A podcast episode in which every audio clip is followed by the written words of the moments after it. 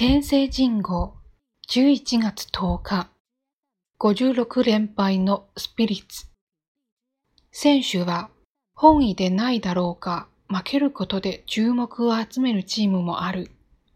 おととい開幕した野球の東京六大学リーグで東大の連敗は引き分けを挟んで56に伸びた。過去最多の94ほどではないものの、新チームは勝利を経験した選手が不在で迎えることになる。手をこま抜いてきたわけではない。今年度は東大から初めてドラフィット示される。中日で活躍した井出隆監督76歳が指揮を取った。引き受けた当初はそのレベルに驚いたという。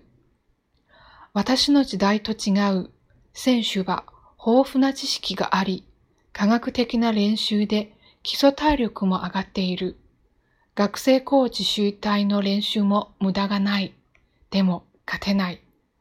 他大学は2番手、3番手、1投手でも時速150キロ近い速球を繰り出す。東大の進化以上にリーグもレベルを上げている。その背景をたどれば、受験の関門の高さに行き着く。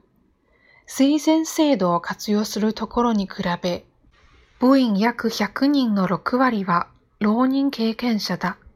しかし、敗れてもなおプライドは失わず、この宿命を選手が言い訳にすることはない。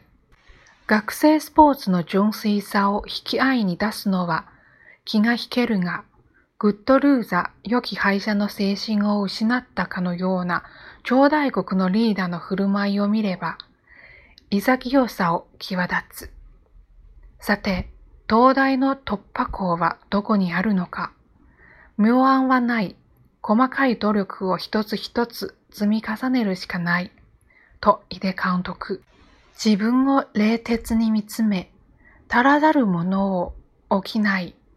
諦めることなく、挑み続ける。